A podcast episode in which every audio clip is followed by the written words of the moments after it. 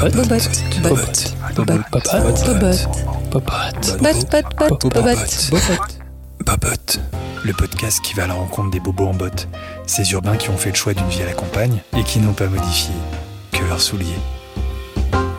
Je suis Vincent Louis Voincher, fondateur de Maison Céronne, et j'ai créé ce podcast pour aller à la rencontre de ceux qui, comme moi, ont fait le grand saut et quitté Paris. Dans cet épisode, je suis allé à la rencontre de Tom Rial, qui a définitivement quitté Paris il y a quelques mois, même s'il ne manque pas d'y revenir régulièrement, pour s'installer à la campagne, dans le Perche, à environ 150 km de la capitale.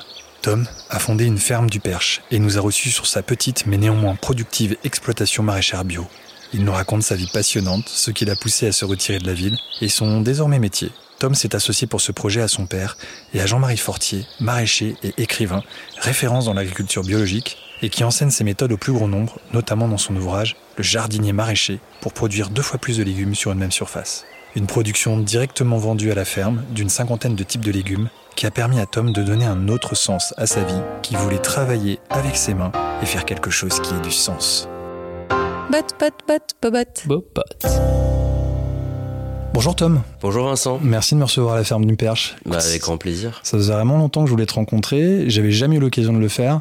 Est-ce que tu peux te présenter en quelques mots? Je m'appelle Tom, j'ai 27 ans. Ça fait 4 ans qu'on a lancé euh, une ferme du Perche avec mes parents. On fait du maraîchage, on, est, on vit la belle vie, on est dans le Perche, on est bien. Qu'est-ce que tu faisais avant en fait d'arriver à la campagne? J'ai fait des études de communication.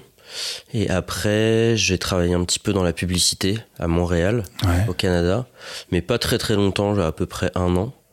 Et j'avais toujours voulu euh, travailler dehors. Et donc c'est comme ça que je me suis retrouvé à faire de l'agriculture. Ouais, ça, j'avais lu que tu, que tu voulais travailler avec tes mains. Ouais, c'est ça. Bah, j'étais un petit peu hyperactif, donc être tout le temps assis, c'était un peu compliqué pour moi. Ouais. Et après, j'avais envie. euh, Enfin, on entend souvent ça maintenant. euh, j'avais envie d'avoir un travail qui avait du sens. Et euh, enfin voilà, me lever le matin pour faire quelque chose d'utile, ça me paraissait être euh, très chouette. T'as choisi directement cette voie après tes études ou ça a nécessité. euh, Il y a eu un délai entre les deux, quelque chose qui s'est passé Bah écoute, euh, le fait de vouloir travailler dehors, ça c'est depuis vraiment tout petit. Ouais. Et euh, le fait de vouloir travailler spécifiquement dans l'agriculture, ça c'est venu plutôt pendant les études. Euh, j'ai été euh, introduit un petit peu à la permaculture avec la lecture de Charles et, et Perrine Hervé Gruyé qui ont lancé un mouvement de, de permaculture avec leur ferme qui s'appelle la ferme du Bec et Loin. Et donc ça, ça m'avait plutôt plu et j'avais pas mal lu de choses là-dessus. Euh, j'avais regardé pas mal de vidéos aussi. Et donc ça m'avait beaucoup inspiré. C'est ce voyage à Montréal en fait qui, t'a donné ce déclic euh Non, non, pas vraiment. C'est c'est plutôt, euh, plutôt euh, la ferme du Bec et Loin, qui est en Normandie. qui est en Normandie. Après, j'ai rencontré Jean-Martin Fortier au Québec, mais c'est par la suite que lui, il est venu nous aider à la ferme. Mais vraiment, l'inspiration première, euh, c'était euh, la ferme du Bec et Loin. Ce premier boulot à Montréal, c'était quoi? Dans la com? Ouais, dans la com, ouais. Ouais. Toi, tu connais ça, je crois. Bah ouais. Et tu sais quoi exactement? Bah, tu sais, je faisais les campagnes de publicité sur euh, Google et sur Facebook Ok. pour euh, des clients. C'était une agence justement de communication. Ouais, Donc c'était rigolo. J'avoue que j'ai été un petit peu lassé euh, assez vite, quoi. assez vite. Et pourquoi Montréal d'ailleurs? Ma copine de l'époque qui habitait là-bas, Ouais. j'avais toute une bande de potes euh, qui étaient allés étudier là-bas. Et c'est une ville euh, que j'adore parce qu'elle est hyper verte, hyper jeune, euh, il se passe plein de trucs. euh, Donc euh, j'ai adoré habiter là-bas. À quel moment t'es venu t'installer en Normandie et plus particulièrement dans le Perche? Bah écoute, moi mes parents, ils ont une maison secondaire dans le Perche, pas où on est actuellement, Ouais. en face Ouais, de la on ferme. enregistre chez toi, Ouais, c'est ça. Euh, depuis que je suis tout gamin. Et donc on venait souvent le week-end. euh, en fait, mon père voulait qu'on ait accès un peu à la nature. Et donc euh, on venait tous les week-ends dans le Perche. Mais ensuite, euh, je suis venu m'installer ici quand j'ai voulu démarrer la ferme. Vu qu'on avait une maison ici, ça avait du sens de le faire ici. Surtout que c'était aussi pas très loin de, de Paris. Et déjà à l'époque, on avait cette idée de vendre les légumes euh, sur Paris. Donc c'est un peu pour ça qu'on est venu euh, s'installer ici. Et on regrette pas parce que c'est très chouette. Et ça te rappelle des souvenirs d'enfance quand euh, Bah ouais, carrément. euh, là, tu vois, on est dans la, dans la cuisine et je me souviens quand, euh, quand j'étais gamin, qu'on faisait à manger, qu'on allait récolter les champignons, les pommes et tout ça. la culture maraîchère, c'était pas un truc qui, qui était lié à, à ton histoire familiale C'est vraiment un truc qui Pas arrive du après tout. quoi. Ouais, Ok. pas du tout. Et le fait de quitter Paris aussi d'ailleurs. Mes parents sont pas parisiens. Ma mère, elle est marseillaise et mon père, il est lyonnais. Voilà, ils sont arrivés à Paris pour leurs études. Et mes grands-parents aussi, ils étaient du Cantal et ils sont allés euh, à Lyon. Chaque génération bouge, on va dire. Ça va, je reste dans le thème.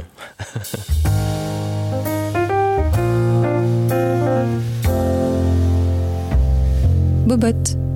T'as pris ton baluchon, t'es venu en Normandie comme ça pour, euh, monter cette ferme du jour a été, euh, ça a été un truc qui s'est passé comme ça ou c'est euh, vraiment un truc qui a été mûri? J'étais un petit peu oppressé par le béton enfin, et la ville, tu vois, le bruit et tout ça. Et donc j'avais besoin, je pense, de, de campagne. Donc ça m'a pas choqué ou quoi de, de venir vivre à la campagne. Et maintenant, quand je vais à Paris, c'est plus, tu vois, je vais à Paris voir des amis, voir la famille, aller dans des bars, prendre un petit peu ce, cette, ce shot de ville. Alors que, tu vois, j'ai l'impression que la génération d'avant, c'était plus, ils faisaient l'inverse, tu vois, ils venaient, le week-end à la campagne, enfin, quand ils avaient la possibilité de, de le faire. Et donc moi je fais un petit peu l'inverse et je suis assez équilibré comme ça. Après du jour au lendemain, enfin il y a eu un peu le Covid quand même, un peu comme tout le monde. Enfin nous la ferme on l'a lancée en 2018, donc juste avant le Covid. Donc vu que c'était le début de la ferme, j'habitais pas tout le temps euh, ici, mais c'est vraiment le Covid qui m'a ancré définitivement. Donc euh, merci, merci au Covid. enfin, je sais pas si c'est bien de dire ça, mais voilà. Ouais. Là, il y avait plus de questions à se poser. Tu vis sur place Tu vis sur l'exploitation euh? Non, non, moi j'habite euh, à Belém, donc à 15 minutes de la ferme. Et ça me permet de séparer un petit peu mon travail de ma vie privée. Donc la ferme qui est vraiment très proche de Mortagne-au-Perche pour situer en fait. Ouais, c'est ça. C'est bien d'habiter sur place pour des raisons pratiques, mais c'est dur de couper. Parce qu'en agriculture, enfin, t'as jamais fini, donc donc j'aime j'aime vraiment ce, ce, ce, truc là, tu vois. Avant j'habitais dans cette maison là et du coup j'arrivais pas forcément à couper. Et donc là j'ai trouvé un équilibre plus sain, je pense. C'est plus compliqué quand on a de l'élevage. Euh, J'imagine sur place que tu as des animaux, il faut t'en occuper tous les jours, il faut être présent sur place toi, c'est la culture maraîchère. Pourquoi la culture maraîchère? Bah écoute, euh, en culture maraîchère, il faut aussi quand même être un petit peu sur place, tu vois, par, parce ah que par exemple, tu dois, euh, on appelle ça dégazer, euh, dégazer les serres. Donc tu dois enlever l'humidité, genre en été c'est à 6 heures du matin. Justement, tu dois fermer les serres pour garder la chaleur. Donc en été, pareil, ça peut être à 22 heures. Donc tu vois, c'est quand même assez pratique d'être sur place.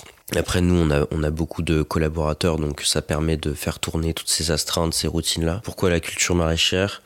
Je pense que c'est vraiment une porte d'entrée à l'agriculture. Deux tiers des, des nouvelles exploitations, c'est des urbains, c'est des gens qui sont pas issus du milieu agricole, et 50% de ces, de ces créations de fermes, c'est des fermes maraîchères parce que le légume, je sais pas pourquoi tu vois, enfin le légume c'est vraiment euh, le truc le plus simple dans la tête des gens, alors que c'est pas forcément le cas en pratique. Mais moi c'était un petit peu ça, et moi je suis rentré par la case euh, permaculture, et en permaculture t'as beaucoup beaucoup de modèles sur euh, sur les légumes, donc c'est pour ça que j'ai fait du maraîchage. Peut-être que ça implique aussi des surfaces moins grandes en exploitation, peut-être moins de matériel aussi à acheter, j'imagine. Donc est-ce que bah ça demande moins de surface, ouais, ça c'est sûr. Moins de surface, ouais. Après on, on, est quand même équipé en matos, mais oui c'est pas des moissonneuses batteuses énorme qui coûte plusieurs centaines de milliers d'euros, mais euh, voilà, ça reste euh, quand même assez conséquent, dans notre cas en tout cas, euh, parce qu'on a fait une grosse ferme, une petite et une grosse ferme en même temps, c'est un peu contradictoire, mais...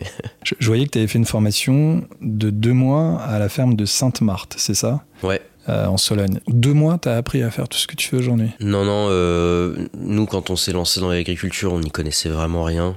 On a fait beaucoup d'erreurs, mais on avait la chance d'avoir des mentors qui nous accompagnaient, tu vois, des, des, gens qui connaissaient un peu le métier, même beaucoup le métier. Ça nous a aidé. Après, la formation à Sainte-Marthe, c'était rigolo parce que, en fait, c'est chez un monsieur qui est un peu, euh, enfin, c'est un des fondateurs du label bio, qui est vraiment hyper engagé, qui s'appelle Philippe Desbrosses. En fait, la ferme de Sainte-Marthe, ça fait depuis des dizaines d'années qu'ils font des, des, des petites formation, mais c'est pas forcément au maraîchage, c'est plus au jardinage. Et donc c'est rigolo parce que tu te retrouves dans une pièce avec 40 euh, personnes, ils ont tout âge, ils viennent de tout milieu, mais ils ont tous un peu pété les plombs et ils veulent plus travailler dans des boîtes et tout ça.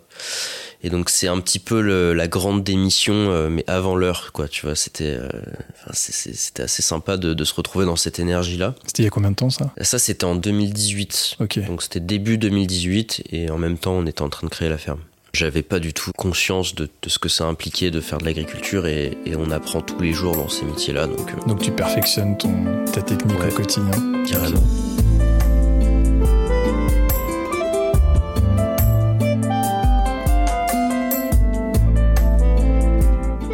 Comment ton entourage a réagi quand tu leur as dit comme ça, je vais aller vivre à la campagne le bar de Paris, je bah, me lance dans, une bien. culture. Ah ouais ça, ça, les a pas trop choqués. Ils, il s'attendait un peu à ça, je crois. Ah ouais?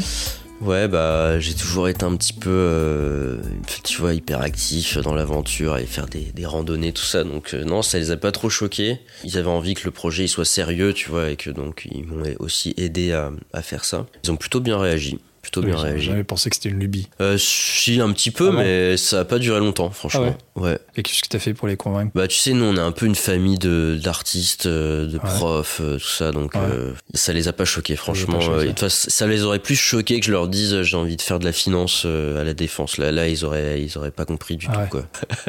Je disais que tu utilisais des techniques un peu particulières dans le maraîchage. Est-ce que tu peux nous expliquer un petit peu comment tu travailles? Ouais, bien sûr. Qu'est-ce qui est différent en fait de. Bah écoute, c'est ça, c'est une histoire assez sympa parce que euh, en fait, c'est euh, les maraîchers parisiens du 19e siècle Ouais. qui travaillaient un petit peu différemment. C'était les meilleurs maraîchers du monde. Mais en fait, ils travaillaient avec des, des cloches en verre pour forcer les cultures, mais c'était des gens qui travaillaient peut-être euh, 14 heures par jour. Paris, c'était euh, la capitale euh, du légume, c'était eux qui faisaient les meilleurs légumes. Et ils cultivaient sur des surfaces très très petites parce qu'ils n'avaient pas de tracteur, tu vois. En fait, c'est le tracteur qui a fait que les fermes sont devenues plus grandes. Donc la révolution industrielle en réalité. Voilà, c'est ça. Et ensuite, ce qui est sympa, c'est que aussi dans le Perche, t'as une histoire de, de colons euh, québécois. Ouais. Donc c'est marrant parce qu'en fait, euh, Jean-Martin Fortier, donc notre, euh, notre mentor, Ah, c'est justement, un Québécois. j'allais euh, commencer à aborder le sujet Ah ouais, de, c'est ça. de ce fameux mentor. C'est ça, c'est Bah, tu vois, lui, en fait, il a juste. euh, Enfin, c'est le mentor de Jean-Martin qui s'appelle Elliot Coleman, qui est un Américain, qui est venu à Paris, qui était un, quelqu'un de passionné par la culture française, par Paris, etc. Et donc, c'était un agriculteur. Il est venu en France, il a découvert un des derniers maraîchers parisiens, et il a un peu théorisé ce qu'on appelle le maraîchage biologique sur petite surface, mais moderne. Donc en gros, il a remis au goût du jour les techniques euh, des maraîchers parisiens, mais avec tous les outils modernes, la donnée, euh, les bâches, euh, les outils, etc., etc. Et ensuite, bah, c'est Jean Martin qui ramène ça en France euh, dans le Perche. Donc euh, c'est marrant, tu vois, c'est une sorte de boucle. Jean-Martin est québécois? Jean Martin est québécois, ouais. Donc il a ramené en France quelque chose de français. Ouais, voilà. Ouais, ouais, c'est rigolo. Puis surtout que voilà, c'est l'histoire, c'est que le Perche, c'est une terre de- d'émigration euh, québécoise. Donc En plus, c'est tout ça qui est- la- qui est sympa en même temps raconter. quoi. Je disais que tu concentrais ta production sur un seul hectare. Ouais, c'est ça la particularité, c'est qu'on cultive euh, vraiment densément. Donc tu l'as vu dans la ferme tout à l'heure, en fait, on, on va Parce mettre. a fait un tour ensemble avant, et Ouais. regarder les serres, etc. Effectivement, j'ai vu que c'était pas spécialement grand. C'est assez étonnant. Voilà, c'est petit, mais t'as vu, les planches, elles sont Ah, vraiment euh, hyper resserré, ouais. serrées. Et donc, on, on sert peut-être 3 à 4 fois plus les légumes que dans les, les fermes maraîchères euh, modernes, on va dire. Et ça, ça nous permet bah, de cultiver sur des surfaces très petites. Et donc, on remplace un petit peu le tracteur par des êtres humains. Ça demande beaucoup de main-d'œuvre humaine, mais on utilise très peu de pétrole, tu vois, dans notre, euh, notre fonctionnement de la ferme. Ce qui va au bout de la, de la démarche un peu bio en plus. Bah ouais, ouais, carrément. euh, Déjà, enfin, le produit est bio et en plus de ça, il est, euh, il est cultivé de façon un peu saine, quoi. Ouais, bien sûr. Après, euh, on essaie de faire au mieux. Et après, t'as plein de techniques différentes euh, qui ont chacun leurs euh, inconvénients et leurs avantages. Mais euh, il y a pas mal d'avantages. Tu vois, un autre avantage, c'est que aussi, euh, vu que c'est dense, ça va faire une sorte de canopée. Donc, ça va faire un microclimat. Ça va te permettre de pas désherber, etc., etc. Et ensuite, euh, un autre point qui est très important sur la ferme, c'est l'optimisation. Toutes les planches, elles font le- la même longueur, la même largeur. Alors, ce que tu appelles planche, pour qu'on comprenne, en fait, c'est Ouais. quoi? C'est une surface de, de culture C'est ça, c'est juste une surface. Et c'est des planches qui sont permanentes. Ça veut dire que tu vas jamais les retourner. Tu vois, dans certaines fermes maraîchères, tu vas avoir euh, une espèce de bloc euh, de pommes de terre. Après, tu vas faire un bloc de betteraves et ça va bouger. Alors que là, non, c'est une planche. Elle va toujours être là. On va jamais marcher dessus. Tu vois, on essaye de faire euh, attention d'abord au sol parce que c'est ça qui, qui va nous permettre de, de produire des beaux légumes. Je disais aussi que tu avais replanté 1500 arbres. En fait, tu vois, ce qui est bien avec ce maraîchage-là, c'est que vu que tu produis sur un seul hectare, Ouais. Bah après, euh, nous, on a 5 hectares, donc on peut en faire un peu ce qu'on veut. Et donc nous, on essaye de replanter un maximum d'arbres. Après, on a dit qu'on avait planté 1500 arbres, mais c'est aussi des arbustes, tu Ouais. vois. Juste, en fait, on refait des haies, Des on haies, refait ouais. des, bois, etc., etc. Mais sur les 1500 arbres, c'est pas forcément des arbres euh, fruitiers. Tu vas pas forcément. Non. il y en a, j'imagine, mais il y a pas Ouais. que ça, quoi. Bah c'est ça, c'est vraiment refaire des haies forestières. euh. En fait, si tu veux, c'est juste euh, recréer un écosystème qui soit un petit peu euh, équilibré. Et plus il va être équilibré, bah moins on aura de soucis avec euh, des ravageurs, etc. Tu vois, un bon exemple, c'est euh, entre les jardins. On a fait des sortes de haies forestières et dedans, par exemple, t'as des, des sureaux. Bah les sureaux, ils vont attirer les pucerons euh, en début de printemps. Euh, et donc tu vas avoir des coccinelles, parce que les coccinelles, ça mange les pucerons. Et après, tu vas avoir des pucerons sur tes légumes, mais qui sont pas les mêmes pucerons que sur le sureau, mais tu auras déjà des coccinelles pour venir les, les calmer, tu vois. Donc tout ça, c'est un peu des, des concepts euh, de la permaculture, mais en vrai, c'est du bon sens euh, paysan, tu vois, comme ce qui se fait euh, depuis longtemps. Donc, On sort de cette démarche de on utilise forcément des produits parce qu'on est certain que ça va nous garantir un rendement, c'est ça? Parce que finalement, toi, le rendement, il est, il est plus important. Je disais que tu pouvais cultiver deux fois plus sur une même surface de terre. on a du rendement, mais c'est parce qu'on utilise aussi des, certaines techniques. Donc déjà, on va utiliser beaucoup de filets anti-insectes. Donc c'est juste des sortes, des sortes de toiles qui vont permettre euh, de bloquer les, les ravageurs. Vu que tu cultives sur une plus petite surface, bah ça va être plus facile de les manier. C'est un détail, mais c'en est pas un en vrai dans, dans notre quotidien. Et ensuite, nous, on va aussi utiliser des produits phytosanitaires, mais on va les utiliser toujours en, on appelle ça le curatif. Donc euh, jamais euh, s'il n'y a pas de problème. Et c'est des produits qui sont dans la grande grande majorité inoffensifs. Tu vois, c'est du savon noir ou des trucs comme ça. Mais parfois, on utilise des produits un petit peu plus violents parce que euh, bah on n'a pas le choix. Tu vois, il faut qu'on qu'on nourrisse les gens en légumes, mais c'est quand même assez rare. Et on fait en sorte de tout mettre en place pour euh, en utiliser le moins possible. Et c'est des produits qui sont autorisés en agriculture biologique. C'est pas des produits qui sont chimiques, c'est des produits naturels. Mais même avec des produits naturels, il y a des produits naturels qui sont, qui sont dangereux et qui sont nocifs, quoi. Donc, Puis tous les produits phytosanitaires ne sont pas mauvais. tous les produits phytosanitaires ne sont pas euh, chimiques. Donc par exemple, tu as une plante qui va sécréter du pyrètre, on appelle ça. Donc tu Ouais. peux euh, tu peux créer le pyrètre euh, avec de la chimie, mais tu peux aussi le retrouver dans la nature, mais ça reste un produit un peu dégueu. Donc faire attention naturel, ça veut pas dire C'est- dégueu dans quel sens? toi, ce que tu veux, c'est calmer un ravageur, mais tu peux avoir des produits qui vont vraiment tuer tout le monde, donc t'as pas envie de ça. Parce que toi, t'as besoin d'avoir un écosystème équilibré, t'as besoin d'avoir des, on appelle ça des auxiliaires. Donc si tu vas tuer un puceron avec un produit, tu vas aussi tuer la coccinelle qui va venir calmer les pucerons. Ouais, Donc, euh, pas le but. ouais. Jean-Martin Fortier, du coup, il est associé avec toi dans le projet, c'est Ouais. ça ouais. c'est ça, bah, Jean-Martin, en fait, il a une, une grande popularité en France. Euh, Il y a pas mal de gens qui suivent ses méthodes. Ouais, parce que je disais qu'il était, euh, il fait plein de choses, il est agriculteur, mais aussi enseignant, entrepreneur, écrivain. Alors, entrepreneur avec toi, j'imagine, mais Ouais, c'est ça. Bon, après, c'est ce qui, c'est ce qu'il dit sur son, sur son Insta, je pense. ouais. c'est ce que Après, il est aussi euh, buveur de bière et mangeur de saucissons. Ah ouais, ça, il est, c'est pas écrit sur le site, c'est bizarre. c'est ça. Vous dites pas tout en fait. C'est ça. Il y a des off. Non, mais si tu veux, Jean-Martin, il a, ramené euh, cette méthode-là. Il a, surtout démocratisé cette méthode-là. Et lui, il avait envie qu'il y ait en France une ferme où il puisse venir un petit peu euh, parler de, son travail, etc. Et donc aujourd'hui, nous, on a des bons résultats euh, économiques. Et il y a pas mal de gens qui veulent s'installer en maraîchage sur ce modèle-là. Donc pourquoi pas les aider, tu vois. Enfin, en tout cas, dans la mesure de nos compétences et du possible. Toujours dans, dans l'humilité, tu vois, parce que chaque ferme est différente. Enfin, on n'a pas les clés de de l'agriculture, mais en tout cas, peut-être qu'on peut les aider sur certaines choses, on sait faire. Et, et Jean-Martin, il vient souvent ou il est plutôt au Canada? Ouais, Jean-Martin, il vient à peu près euh, deux fois par an, mais souvent il va un petit peu partout en Europe et il en profite pour venir ici. Mais là, on va essayer de lancer une formation avec lui euh, Ouais. l'année prochaine. Donc c'est un peu l'idée d'une ferme modèle aussi, c'est ça?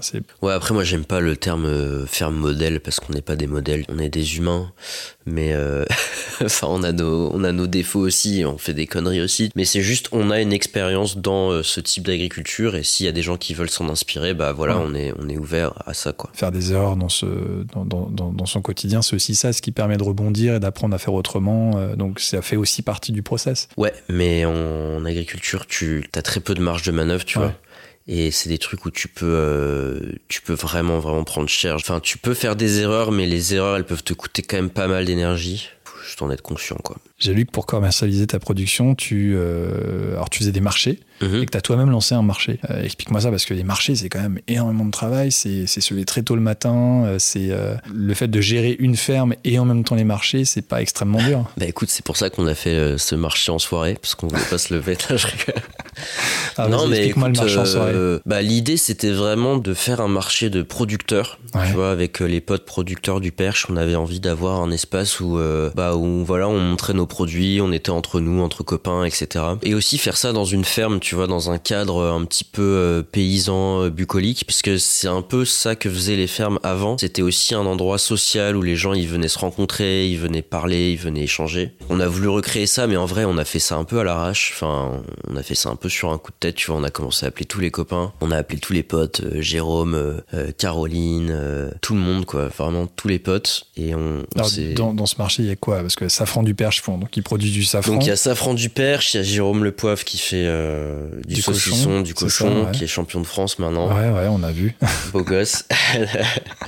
Euh, Jean-Baptiste euh, qui fait des escargots. Il y a après là ils vont m'engueuler si j'en oublie. Il y a Caroline qui fait. Enfin on a aussi des artisans tu vois donc il y a Ouais. Caro qui fait des céramiques. Il y a Régis qui fait des paniers en osier. Ah oui, donc Euh, c'est large en fait. Ouais, il y a. Edouard qui fait du super pain. Il y a le cidre. Enfin il y a vraiment de tout. Ouais, en fait, c'est un marché reconstitué, mais dans une C'est ça. Et ça s'appelle les mercredis fermiers et c'est tout l'été. Mais en vrai, c'est trop cool, tu vois. On a, on a mis un trampoline pour les gamins, on a mis des bottes de paille, donc ils font des espèces de forts. Il y a des concerts. euh, Enfin, c'est vraiment très, un très événement, cool. quoi. C'est, Ouais. En fait, c'est plus une manifestation qu'un marché, même si effectivement le but premier, euh, c'est quand même de, de- de présenter son, sa production, mais, euh, mais c'est presque une fête. Ouais, c'est ça. Et franchement, euh, je suis pas fier de grand chose, mais tu vois, ça, j'en suis quand même assez fier. Bah, on a réussi à créer un truc quand même assez social. Tu vois, la dernière, il y avait, enfin, il y avait tout le monde qui était là. C'était vraiment cool. Et après, donc, le marché à Mortagne et le marché à Belém, si j'ai bien compris. C'est ça. Marché de Mortagne le samedi et marché de Bélem le jeudi. Et là, ça pique le matin. Bah écoute ça va euh, parce qu'on tourne avec les équipes donc euh, et puis c'est quand même chouette. Le, le lever de soleil il est beau. Il est plus beau que le coucher de soleil je trouve. Après oui je vais pas te mentir il y a des moments ça pique euh, mais non c'est cool puis il faut aimer le contact avec les clients avec les gens. Tu vois ils te remercient aussi pour ton travail. Merci pour les légumes et tout ça c'est quand même pour ça qu'on le fait quoi. Donc non franchement c'est chouette. Et justement, le fait d'être en contact avec les clients, est-ce que, bon, j'imagine qu'évidemment, ils ont, ils ont une sensibilité à la qualité supérieure que tu proposes, mais est-ce que les gens sont aussi prêts à payer plus cher? Parce que je suppose que ça doit quand même, au final, coûter un peu plus cher de produire euh, ce type de légumes, euh, non? Ça coûte pas forcément plus cher forcément. par rapport au bio normal Ouais. Mais le bio, en fait, si tu veux, n'est pas subventionné à la hauteur euh, de l'agriculture conventionnelle. Là où nous, tu vois, on va, on va avoir un peu moins de, de subventions. Forcément, ça va se répercuter sur le prix. Et c'est pas toujours évident cette question-là. Bah, il faut que les gens puissent se nourrir. Tu vois, ça devrait être un droit en fait de manger sainement, surtout dans un pays comme la France, quoi. Tu vois, tout le monde devrait, euh, selon son revenu, pouvoir euh, manger sainement. Mais c'est pas de notre responsabilité. Nous, on a un business. Il faut qu'on paye les salaires, il faut qu'on paye les charges, tu vois. Et les gens, je sais pas ce qu'ils pensent parfois, mais nous, on gagne pas énormément d'argent. Même si on va faire, euh, si on fait un peu de bénéfices, c'est chouette. Mais la majorité des maraîchers, ils gagnent euh, 600 euros par mois. Et ça, c'est tellement scandaleux. Et donc, quand t'arrives au marché et que t'as un client qui te dit, ah bah ça, euh, c'est cher, euh, bah ça fout quand même un peu, un les boules. Et donc, c'est vraiment une discussion qu'on a énormément avec euh, les autres maraîchers, les employés de la ferme, les clients aussi. C'est au centre du, truc, quoi. Et la valeur d'un légume, en tout cas, elle est mal perçue. Ça, c'est sûr et certain. Les gens n'ont aucune idée du boulot que c'est. Et donc, bah, nous, on essaye d'expliquer, de montrer un petit peu comment on travaille. Le fait d'être présent sur les marchés, ça permet aussi d'expliquer son travail. euh, Ouais, puis on fait des prix. visites de ferme, tu vois, et puis même le marché à la ferme aussi, tu vois. Les gens, ils viennent, ils font Ah ouais, waouh, euh, ça pousse comme ça les haricots. Ah ouais, j'avais pas compris euh, que ça mettait autant de temps à récolter, que c'était aussi difficile. D'accord, ok, je comprends pourquoi, tu vois. Et le fait de voir le truc, euh, en fait, c'est pas tu vas à l'intermarché, même si j'ai rien contre intermarché, hein, mais tu t'achètes des haricots du Kenya, là, euh, emballés. En fait, tu- comprends pas, en fait, d'où ça vient, d'où ça sort, tu vois. Et moi, avant de faire ce métier, bah, j'étais comme ça aussi, tu vois. J'avais aucune idée de comment ça fonctionnait. C'est aussi à nous de montrer aux gens comment ça, comment ça marche. 50 variétés de légumes ultra frais, goûteux et militants. Bah écoute, ça faut demander aux clients. Militant, oui, après le reste. Mais c'est toi qui disais ça. Je, je ne fais que te citer, en fait. C'était une citation de ta part. Ouais, c'est une citation d'un client. Ah bon, Non, je rigole. donc, donc, du coup, tu as, une cinquantaine de, de légumes différents que tu produis? Ouais, ouais, bah. C'est incroyable quand même sur une surface aussi, euh, finalement, aussi réduite. Bah c'est surtout pas mal de complexité, tu vois, mais c'est aussi ça qui rend le métier intéressant. C'est qu'on va jamais faire la même chose. Le matin, on va aller récolter des radis, on va les laver, après on va les planter des aubergines. C'est c'est quand même assez chouette, c'est hyper diversifié. Bah c'est après ça le nom de l'activité, un maraîchage diversifié. Tout à l'heure, tu disais un maraîcher, euh, il peut gagner 600 euros par mois. C'est un métier qui est quand même hyper physique, hyper dur, donc il faut avoir une vraie passion derrière. C'est quand même, j'imagine, les gens qui te suivent aujourd'hui dans ton équipe sont des gens qui sont passionnés par ce qu'ils font, non Ouais. T'as combien de personnes aujourd'hui dans l'équipe? Ça Bah, là, on- c'est variable en fonction des saisons. Ouais, non, on a cinq personnes Ouais. euh, à temps plein sur l'année. Mais on est plus en été, un peu moins en hiver. Mais oui, oui, c'est des gens qui sont hyper passionnés par ce qu'ils font. Mais je pense que t'as une tendance de fond quand même là. T'as- Tu vois, je crois que t'as un tiers des Américains qui ont démissionné. Ouais. Les Américains, ils ont pas de sécu, ils ont pas de chômage, euh, ils ont des dettes. Donc euh, ça veut dire que c'est encore, ils ont plus de contraintes à le faire. C'est en train d'arriver en France. Il y a une énorme crise du recrutement. Je pense que tu as une génération qui veut quand même avoir du sens dans son travail. Peut-être que c'est mon propre biais et que je pense comme ça, tu vois, mais j'ai l'impression qu'il y a quand même beaucoup de gens qui veulent, euh, qui veulent se reconvertir dans ce genre de métier, dans l'artisanat, dans l'agriculture. Euh, on verra, mais euh, pour l'instant, nous, on n'a pas de, Enfin, on a des gens qui sont hyper chouettes, hyper motivés. Franchement, on a des gens adorables. Et quand tu disais l'espèce de grande démission qui commençait un petit peu à se ressentir, c'est quoi? C'est cette recherche de sens au quotidien ça? Un petit peu ce qui, toi, t'a poussé d'ailleurs à, ne pas aller travailler, comme bah, tu l'as dit, en banque ou, euh, ou même en, pub, quoi. Est-ce que tu avais besoin de ce travail avec tes mains Bah ouais, grave. Mais c'est peut-être pour ça que je te dis que c'est mon propre biais, parce que moi, c'était carrément ça. Donc euh, peut-être que j'analyse mal le truc, mais pour moi c'est ça. Enfin, tu vois, les gens ils ont ras le bol, euh, ils allument la télé, il y a tout qui crame, ils ont envie de faire quelque chose, tu vois. Donc euh, je trouve ça super super cool en fait. Et peut-être en même temps revenir à des valeurs plus simples, non? Bah ouais ouais carrément. Est-ce que, le Covid n'a pas aidé aussi à ça? Peut-être ouais, peut-être un peu plus de concret. Et du coup, les gens qui travaillent avec toi sont des gens qui ont un peu le même profil que toi, c'est des gens qui étaient pas du tout issus du, du, monde de l'agriculture? Bah écoute, c'est des profils assez variés, mais c'est vrai qu'on en a pas mal qui sont euh, en reconversion, donc qui ont fait des études euh, dans le tertiaire plutôt, dans la communication, dans le commerce, etc. Donc comme toi un petit peu comme moi, ou alors Sciences Po, ce genre de trucs, et qui ensuite se, se dirigent vers des métiers plus, euh, plus manuels. Et après, on a aussi des gens issus du milieu agricole qui veulent aller vers des pratiques différentes de celles de leurs parents, de leurs grands-parents.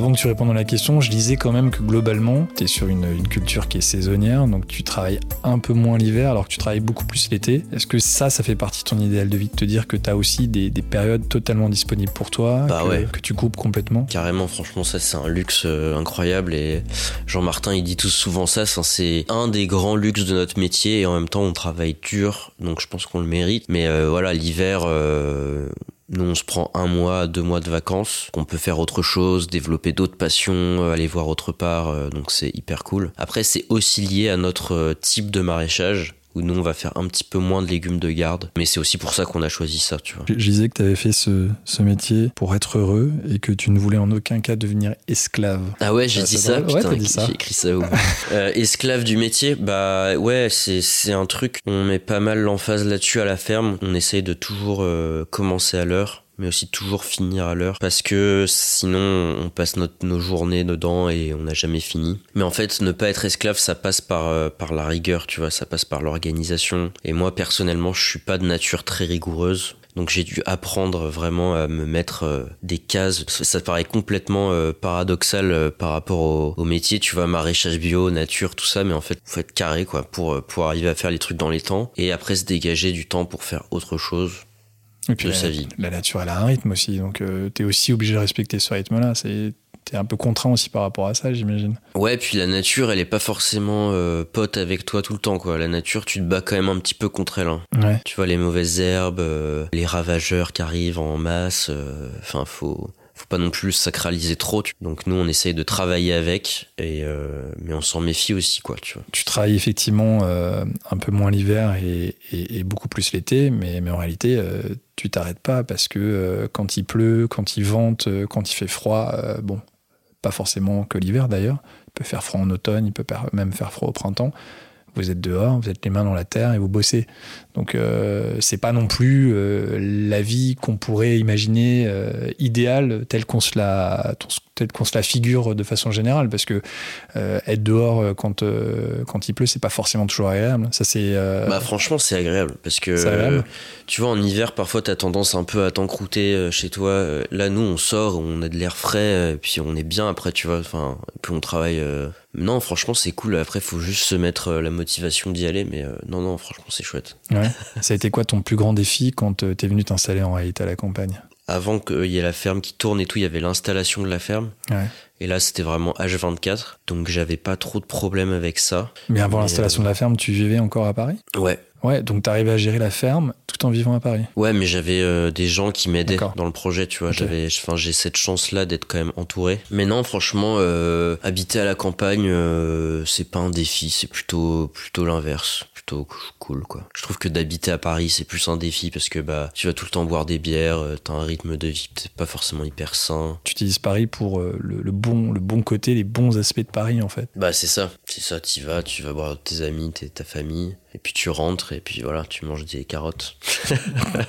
Après dans le Perche on, on s'amuse bien aussi, hein. il y en a qui savent bien faire la fête, mais euh, on rigole bien aussi ici, ouais. Donc aucun regret d'avoir quitté Paris. Non, franchement, euh, bah après je pense que t'as des campagnes plus ou moins euh, chouettes, mais le Perche c'est trop cool. Hein. Tu vois, moi je suis arrivé, je savais pas du tout en fait, mais il y a de la vie ici, quoi. C'est vraiment cool. Il y, a des- il y a plein de gens, il y a plein de trucs qui se passent, il y a plein d'événements, c'est trop cool.